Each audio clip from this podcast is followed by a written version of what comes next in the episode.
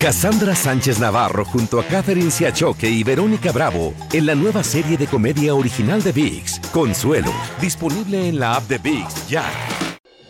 Hola, soy Jorge Ramos y a continuación escucharás el podcast del Noticiero Univisión. Estas son las principales noticias hoy jueves. El programa de noticias de mayor impacto en la comunidad hispana de Estados Unidos.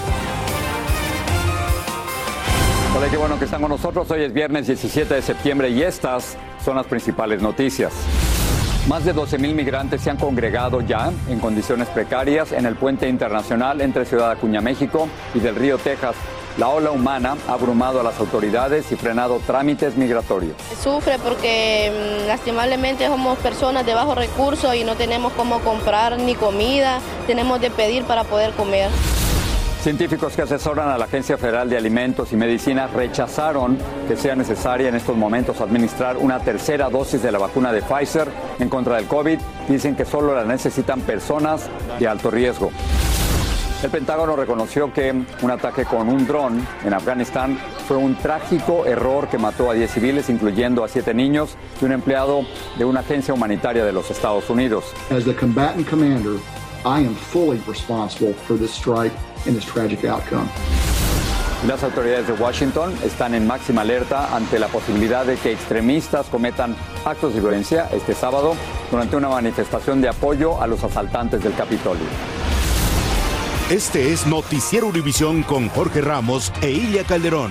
Muy buenas noches. Comenzamos el noticiero con la crisis humanitaria que está ocurriendo en este preciso momento debajo de un puente entre México y Texas. Es que ya son más de 12 mil los migrantes represados allí en condiciones precarias y el alcalde de la localidad tejana de Del Río declaró una emergencia.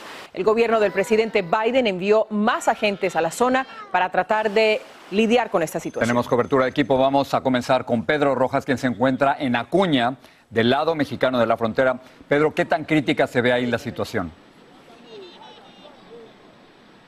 Adelante. Jorge, como tú lo has dicho, la situación es crítica, yo diría de magnitudes históricas, ya que de acuerdo a residentes de esta ciudad, ellos jamás habían visto una situación como la que se está viendo en este momento. El peregrinaje de inmigrantes que siguen llegando a este lugar no se detiene, ocurre a todas horas del día y para muchos las necesidades básicas son totalmente imposibles de cubrir. El paso libre de inmigrantes entre Acuña, México y del río Texas se mantiene. Y aun cuando oficiales del México se presentaron y helicópteros estadounidenses recorren el lugar, ninguno de los dos gobiernos actúa para detener el masivo ingreso de personas al improvisado campamento bajo el puente internacional de Del Río, donde ya hay más de 12.000 personas. Los relatos del drama humanitario abundan. Los niños lloran de hambre, de frío. Gracias a Dios nosotros no trajimos a nuestro hijo porque duele, duele. Una niña hispana nos conmovió mientras se bañaba en el río. Su madre, que se nos dijo era de origen guatemalteco, lavaba su ropa, pero se rehusó a hablar en cámara. En el campamento se observan cientos de personas de pie y muchos tratando de buscar la poca sombra existente. Es mucha gente para agarrar agua y hay unos, tan- unos tanques para el agua, pero no mucho, no alcanza. Hay bastantes mujeres con niños, embarazadas. No, esto es, esto es candela. Lo que hay, para vivir esto lo que hay que estar es aquí. El alcalde de Del Río, Bruno Lozano, declaró estado de emergencia y aun cuando cerró el puente fronterizo, el gobierno federal rápidamente lo reabrió. En Acuña las autoridades ya hablan de la contingencia. Quiero enfatizar que en este momento la frontera México-Estados Unidos está viviendo un problema serio migratorio. Residentes de Acuña también comienzan a expresar su molestia. No son gente que diga que, que agarran la basura y la, la echan en bolsas, ¿no? Ellos agarran la- y la, la avientan y es, es puro basura en, en todas partes. Por ahora, el paso libre por la llamada cortina del río Bravo a del río Texas no se detiene y residentes dicen que ocurre a las 24 horas del día. Pero vamos por partes. ¿Qué están haciendo las autoridades de Ciudad Acuña en México, no en Estados Unidos, sino en México, para enfrentar esta crisis humanitaria? La Fiscalía de esta ciudad acaba de anunciar que en un operativo conjunto entre fuerzas federales, estatales y locales van a tomar una estrategia de control del flujo de personas que estén llegando a esta ciudad, es decir, que van a tratar de parar algunos autobuses. También han dicho que van a tratar de usar la, política más humanitaria posible y tratar de velar por la protección principalmente de los menores, ya que muchos están deambulando las calles de esta ciudad. Regreso contigo, Ili. Impresionante las imágenes. Gracias, Pedro. Vamos a volver contigo más adelante en el noticiero. Hay una gran incógnita sobre lo que está sucediendo ahí en la frontera. ¿Cómo es que han llegado a Del Río tantos migrantes? Ya son más de 12 mil, como les informamos, y en tan pocos días. Antonio Guillén fue a investigarlo. Antonio, cuéntanos qué encontraste. Muchas gracias, Sila. Bueno, efectivamente están llegando en autobuses, como señalaba nuestro compañero también, eh, Pedro Rojas. Les voy a mostrar parte de lo que es la realidad aquí en Ciudad Acuña, México. Esta es la calle precisamente que lleva después, ahí desemboca donde está mi compañero Pedro Rojas. Cuidado, y sí, ahí, cuidado. Aquí están vendiendo, hay vendedores ambulantes, está el tradicional de las paletas, hay una persona que está vendiendo tamales allá. Todo esto para ayudar precisamente a los migrantes que están con hambre, muchas personas no tienen dinero suficiente. Aquí hay unas personas que están vendiendo, por ejemplo, hielo. Esto es de básica necesidad, como ustedes pueden ver. Hay algunas personas que están comprando hielo. ¿Por qué? Porque el hielo obviamente les va a aliviar de alguna manera la sed y también les permite mantener frescos sus alimentos. Están llegando en autobuses directamente desde la ciudad de Monterrey. Hasta el momento, Ilia, nadie los ha detenido a ninguna de estas personas. Hemos visto claramente que las autoridades mexicanas simplemente se están manteniendo de observadores. Eso sí, a los ambulantes en este momento ya las autoridades locales les empezaron a detener de que vendan alimentos a las personas, a los migrantes. Aquí había varias personas que estaban vendiendo todavía esta mañana. Aquí esta persona en particular que estaba vendiendo platillos mucho más baratos que lo que lo pueden adquirir los migrantes en restaurantes, le dijeron tienes que tener un permiso de salubridad, tienes que tener eh, cualquier tipo de permisos. Sin embargo, hablando con migrantes, ellos dicen, necesitamos a personas como estas porque no tenemos dinero, nuestros niños tienen hambre y esas personas nos están ayudando a nosotros con alimentos baratos. Es parte de la realidad que se ve en este momento aquí, Ilia, en Ciudad de Acuña, México. Bastante complicada realidad. Muchísimas gracias, Antonio, por ese informe entre Acuña, México y del Río en Texas. Entre tanto, el gobierno del presidente Biden apeló la decisión de una corte federal que suspendió la deportación rápida de migrantes basada en la pandemia. El proceso judicial se centra en familias con niños. Eso significa que el gobierno puede continuar deportando rápidamente a migrantes adultos que vienen solos. Fue un error. El Pentágono admitió hoy que el ataque con un dron en Afganistán el pasado 29 de agosto fue un error trágico que mató a 10 civiles afganos, incluyendo siete niños. Inicialmente, el Departamento de Defensa había dicho que la acción fue necesaria para prevenir un atentado en contra de soldados estadounidenses, pero un funcionario admitió que el chofer del vehículo atacado era empleado de una organización humanitaria de los Estados Unidos. Vamos a hablar ahora de la pandemia y de la recomendación de un panel de expertos de aplicar una tercera dosis de la vacuna contra el COVID-19 solo a personas mayores de 65 años y a personas con riesgo. Los mismos científicos que asesoran al gobierno rechazaron la propuesta de Pfizer de aplicar la dosis de refuerzo a personas de 16 años en adelante. Danay Rivero tiene más sobre esta decisión. Tras largas horas reunidos, expertos independientes de la Administración de Alimentos y Medicamentos recomendó una tercera dosis de la vacuna Pfizer solo para personas mayores de 65 años o con riesgo de sufrir enfermedades severas. En menores de 60 años, gente de 30, 40 años, no estoy seguro si una vacuna de refuerzo va a hacer una diferencia. Lo que va a hacer una diferencia es que vacunemos a los no vacunados. Pero los asesores médicos rechazaron que sea necesario administrar en estos momentos una tercera dosis de la vacuna de Pfizer a personas mayores de 16 años que recibieron su segunda dosis hace al menos seis meses.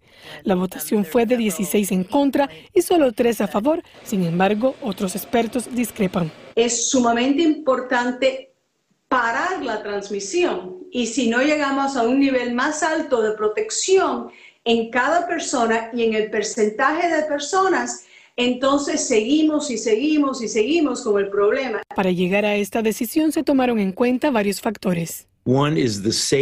El primero es qué tan seguro es suministrar una tercera dosis y el otro si las personas que recibieron las primeras dos dosis disminuyeron o no la protección para combatir la enfermedad. La data sobre Israel jugará un papel primordial, aseguró el doctor Anthony Fauci. Precisamente Pfizer presentó un estudio que indica que el suministro de la tercera dosis de la vacuna Pfizer en Israel dio 10 veces más protección para combatir el COVID-19. El país vive una crisis hospitalaria, escasez de camas y personal. En Tennessee se reporta el más alto número de contagios por COVID-19 de la nación y la gran mayoría de los pacientes con el virus no se han vacunado, por lo que muchos dicen esperaban un sí por parte de la FDA. Claro que me la pondría, ¿cómo que no? Y todo el mundo debería hacer lo mismo. Para los que sí califican para la vacuna de refuerzo, ya hay un plan en marcha. Y mientras los departamentos de salud de todo el país se preparan y alistan centros como este de vacunación para que las personas tengan acceso fácil a la tercera dosis. Desde Miami, Florida, Danay Rivero, Univisión. Sobre este tema, el gobierno del presidente Biden anunció que los empleados del gobierno tendrán que mostrar prueba de vacunación cuando trabajen presencial o remotamente. El documento también deberá indicar cuándo y dónde se pusieron la vacuna. Los trabajadores federales tienen hasta el 22 de noviembre para estar completamente vacunados. Las autoridades sanitarias del condado de Los Ángeles revelaron una noticia alentadora. Los casos de coronavirus entre niños han disminuido a pesar de que cientos de miles regresaron a sus escuelas hace semanas.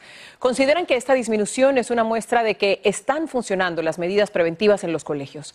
Dulce Castellanos nos informa. Con el regreso de más de medio millón de estudiantes a clases presenciales en una pandemia, las múltiples medidas de sanidad para mitigar la propagación del COVID-19 parecen tener éxito en el condado de Los Ángeles. Si no nos vacunamos todos y a nuestros hijos, no vamos a acabar con esto. Ellos apenas están saliendo de un cascarón de las casas y pienso que es muy importante el Departamento de Salud Pública del condado reveló una disminución en el número de contagios y hospitalizaciones pediátricas. Durante las últimas tres semanas, los casos disminuyeron en todos los grupos de edad en un 40%. Entre las pruebas periódicas, el distrito escolar requiere el uso del cubrebocas independientemente del estado de vacunación en los interiores y agregó la vacunación de los estudiantes de 12 años en adelante en un drástico contraste con los estados de Texas y Florida, donde se ha prohibido la implementación de medidas similares, estados que han reportado un aumento de casos pediátricos. Debido al bajo número de brotes, el Departamento de Salud Pública anunció una modificación al protocolo de cuarentena. Ahora los estudiantes no vacunados expuestos a un caso positivo de COVID-19 podrán seguir acudiendo a sus clases presenciales. Me parece un poco delicado todavía porque estando en contacto con alguien que tuvo el COVID, sí se me hace un poco todavía arriesgado. Modificación que se permitirá en ciertas circunstancias, si ambos portaban tapabocas y si el estudiante no desarrolla síntomas, no tendrá que aislarse en casa. En Los Ángeles, Dulce Castellanos, Univisión. Tres mujeres se enfrentan cargos tras una pelea en un popular restaurante de Nueva York. El incidente comenzó cuando se le pidió a las turistas que venían de Texas que mostraran una prueba de vacunación, requisito para los clientes que quieran comer en el interior de los restaurantes. Las mujeres se enfurecieron y agredieron a la empleada. Todo quedó captado por la cámara de un celular. Autoridades federales y locales preparan, se preparan para evitar otra insurrección violenta en Washington, D.C. este fin de semana. En California la persistente sequía está llevando a la ruina a poblaciones rurales. Y más de 21 mil personas se hicieron ciudadanas de Estados Unidos. Hoy, cientos de ellas en el famoso Lincoln Center de Nueva York. Cassandra Sánchez Navarro junto a Catherine Siachoque y Verónica Bravo en la nueva serie de comedia original de VIX, Consuelo, disponible en la app de VIX ya. Estás escuchando el podcast del noticiero Univisión. Una comunidad de Omaha le dio el último adiós al cabo de la Marina Dagan Page, uno de los 13 miembros del servicio estadounidense muertos en el ataque terrorista en el aeropuerto de Kabul el mes pasado. Page trataba de ayudar en la evacuación de personas en medio de la toma del país por parte del talibán. En Washington, el Capitolio vuelve a estar resguardado por una valla y su policía, con el apoyo de otros cuerpos de seguridad, todos en máxima alerta. Y es que faltan solo horas para que tenga lugar una manifestación de simpatizantes del expresidente Donald Trump que expresarán su apoyo y pedirán justicia para los asaltantes del Capitolio el pasado 6 de enero. Claudio Seda nos dice por qué se temen actos de violencia. La capital de la nación está en alerta máxima. En el Congreso hay una nueva valla. En la Corte Suprema también. nuevas cámaras de seguridad. La policía del Capitolio de Washington, la de otras jurisdicciones y la Guardia Nacional fueron llamados por si son necesarias. Las autoridades se preparan para evitar otra insurrección mortal en la protesta de mañana de simpatizantes del expresidente Donald Trump y la ultraderecha. No vamos a tolerar violencia ni comportamientos criminales, dijo el jefe de la policía del Capitolio. El Departamento de Seguridad Nacional en una alerta indica que individuos podrían intentar cometer actos de violencia, incluso hoy. Residentes del área están preocupados. Yo creo que está bien que sea un poco de protección y vigilancia porque no puede volver a pasar lo mismo que ha pasado hace poco. La protesta se da en apoyo a los manifestantes que participaron en el asalto al Capitolio el 6 de enero. La policía se prepara para posibles choques violentos entre ese grupo y contraprotestantes en otra parte de la ciudad. Tendremos una larga multitud pacífica. Nadie traerá armas, dijo el organizador de la protesta, quien trabajó para la campaña del expresidente Donald Trump. Legisladores republicanos se han negado a participar en la manifestación, pero Trump mandó un mensaje diferente. Indicó que nuestros corazones y mentes están con las personas que son perseguidas injustamente, refiriéndose a las más de 600 personas procesadas criminalmente por su participación en el ataque al Capitolio. Asalto que dejó cinco muertos y cientos de heridos. Aún no se sabe cuántos manifestantes vendrán. Al principio se hablaba de 700 personas, pero ahora se dice que esa cifra podría ser menor. En Washington, Claudio Seda, Univision. Pasamos a California porque la sequía está esfumando lentamente los sueños de miles de trabajadores migrantes que durante décadas han vivido de las cosechas. La vida en pequeñas comunidades rurales del condado Fresno nunca fue fácil, pero la falta de lluvia tiene a muchos pensando en abandonar la región.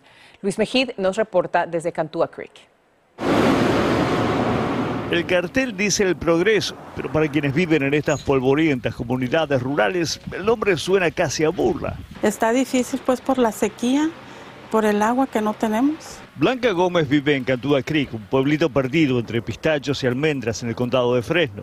Desde que vino de Guanajuato hace 25 años, Blanca se acostumbró a vivir con poco. Porque aquí no tenemos nada. Pero después vino la sequía y se empezó a llevar los trabajos que sustentan a estas familias. No hay agua y no va a haber este más trabajo porque no, no pueden sembrar porque no hay agua. Aunque siguen perforando la tierra, la poca agua que encuentran está tan contaminada que no se puede tomar. A la mayoría de estos vecinos igual le cobran unos 200 dólares al mes. Y este mes nos llegó de 260 y algo. Huele la agua, se huele mucho de cloro. Yo no la tomo. En Cantúa Creek faltan muchas cosas, pero curiosamente algo que sí hay son cargadores para autos eléctricos. Casi aislados del mundo, los vecinos consiguieron un programa que les dio dos autos eléctricos para llevarlos al médico o hacer compras fuera de la ciudad. Pero los fondos se acabaron, los autos desaparecieron y solo quedó esto. idea fue genial, pero cuando vino la pandemia tuvieron que retirar la camioneta y no sé por qué no ha regresado. Activistas comunitarios están frustrados de que haya tanta pobreza en uno de los estados más ricos de la nación y que haya comunidades como estas, que no tienen agua, que están rodeados de pesticidas, que no tienen muchas veces hasta calles bien este, pavimentadas. Entonces es condiciones de vida muchas veces similares más a un tercer mundo que a, vivir en los Estados Unidos. La sequía dejará a su marido sin trabajo. Si Blanca Gómez pudiera, se iría a vivir a otro lado pero se nos haría difícil porque como él ya, ya también está grande, ya no, ya no va a conseguir trabajo fácil. Como ella, muchos que vinieron a trabajar persiguiendo un sueño, ven sus esperanzas secarse bajo el agobiante sol de los campos. Encantó a Creek, California, Luis Mejía, Univisión. Hoy es el Día de la Constitución en los Estados Unidos y el secretario de Seguridad Nacional, Alejandro Mayorkas, tomó el juramento a 200 nuevos ciudadanos estadounidenses. Esta ceremonia se celebró en el emblemático Centro Lincoln de Nueva York y es una de las 335 ceremonias de naturalización que se van a celebrar hasta el 23 de septiembre. Muchas cosas han cambiado en Estados Unidos en los últimos 10 años. Así ha quedado registrado en el más reciente censo de población. Teresa Rodríguez nos da un adelanto del especial La Nación que Somos. La participación de los hispanos está transformando pueblos pequeños y grandes ciudades. De hoy en día han crecido barrios, muchas tiendas, muchas avenidas. Muchos se preguntan si la presencia de más inmigrantes se reflejará en la influencia y el poder de los latinos en este país. Han habido muchísimos cambios porque antes era mínima la gente uh, latina. Las expectativas, los sueños y los retos de la nueva ola de habitantes. Me gustaría construir mi, mi futuro, quedarme aquí con mi familia. ¿Qué papel tendrán los hispanos en la construcción del futuro de Estados Unidos? La nación que somos. Aquí ahora este domingo a las 7 de la noche, 6 en el centro. Bueno, cuando regresemos les vamos a ampliar la información sobre la crisis humanitaria en el puente internacional entre México y Texas, donde siguen llegando autobuses con inmigrantes. Cassandra Sánchez Navarro junto a Catherine Siachoque y Verónica Bravo en la nueva serie de comedia original de VIX, Consuelo, disponible en la app de VIX ya. Sigue este podcast en las redes sociales de Univision Noticias y déjanos tus comentarios. La activista mexicana Olimpia Coral Melo Cruz, quien impulsó la ley para frenar la violencia sexual en México, fue nombrada una de las 100 personas más influyentes del año por la revista Time. Hoy hablé con ella y nos explicó qué es la porno venganza. No es necesario tocar tu cuerpo para sentir que te violan cada vez que difunden estos videos de ti a través de internet. Si tú tienes sexualidad con alguien eh, vis a vis físicamente, esa persona no abre las ventanas para que todos los vean. Te confió a ti, por eso está teniendo sexo contigo. Y al momento de abrir las ventanas sin su consentimiento es un tipo de violación y eso está muy bien identificado en el espacio offline. Basta ya de este tipo de violencia. Entrevista a Olimpia y también al nuevo embajador de los Estados Unidos en México, Ken Salazar, este domingo en Al Punto. Esta noche en la edición nocturna, una oficina bipartidista del Congreso asegura que las demoras de cualquier trámite en el servicio de inmigración se han multiplicado por seis entre el 2015 y el 2020. Esta noche conocerán las principales causas de esta tardanza que afecta a millones de inmigrantes. En la Ciudad de México, decenas de opositores al régimen cubano se enfrentaron hoy a partidarios del gobernante Miguel Díaz Canel en un ambiente caldeado debido al apoyo del presidente López Obrador al régimen de la isla. Y ahora vamos a regresar con Pedro Rojas y la noticia del día, la crisis humanitaria en el puente internacional entre Ciudad Acuña, México y Ciudad del Río en Tegasile. Pedro, cuéntanos qué es lo último. Bueno, como tú lo habías dicho, Ilia, definitivamente la crisis se agrava. Tuvimos la oportunidad de recorrer parte de la ciudad de Acuña, fuimos a la central de autobuses, allí notamos que la mayoría de los autobuses que están llegando a esta ciudad vienen cargados de más migrantes que vienen directamente en taxis a este lugar. Es decir, que ellos no, detienen, no se detienen en otro lugar, simplemente toman un taxi y llegan aquí. Al igual, todos los negocios y bancos cercanos al sitio donde nos encontramos tienen líneas de personas todo el día. ¿Eso por qué? Porque mucha gente sale a comprar y mucha gente está haciendo transferencias bancarias para ayudar a las miles de personas que se encuentran en el puente internacional de Del Río, Texas. Regreso con ustedes. Pedro, gracias. Gran trabajo y qué, qué crisis. Qué crisis tan impresionante lo que se está viviendo ahí. Muchísimas gracias, Pedro. Pedro, cuéntanos, eh, las autoridades eh, están tomando control de la situación, han llegado eh, más tropas para tratar de controlar lo que está ocurriendo ahí.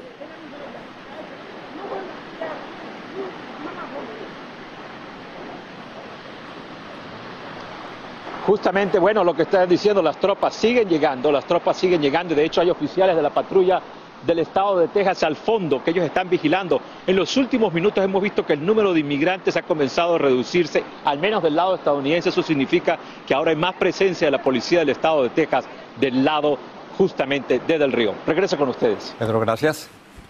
Bueno, y antes de despedirnos, queremos invitarlos a que prendan su televisión desde muy temprano este domingo, cuando comienza Despierta América en domingo a las 8 de la mañana, 7 en el centro. Por supuesto, les van a ofrecer las noticias más importantes, historias bien contadas y diferentes sobre los hispanos, todo con el sello inconfundible de Despierta América. Así que no se lo pierda este domingo 19 de septiembre, comenzando a las 8 de la mañana. Y después de Despierta América en domingo, seguimos conectados con Al Punto. Exactamente, así que tiene una razón más para levantarse temprano o desde la cama con el control remoto y listo. Los domingos siempre han sido de Univision. Eso, gracias.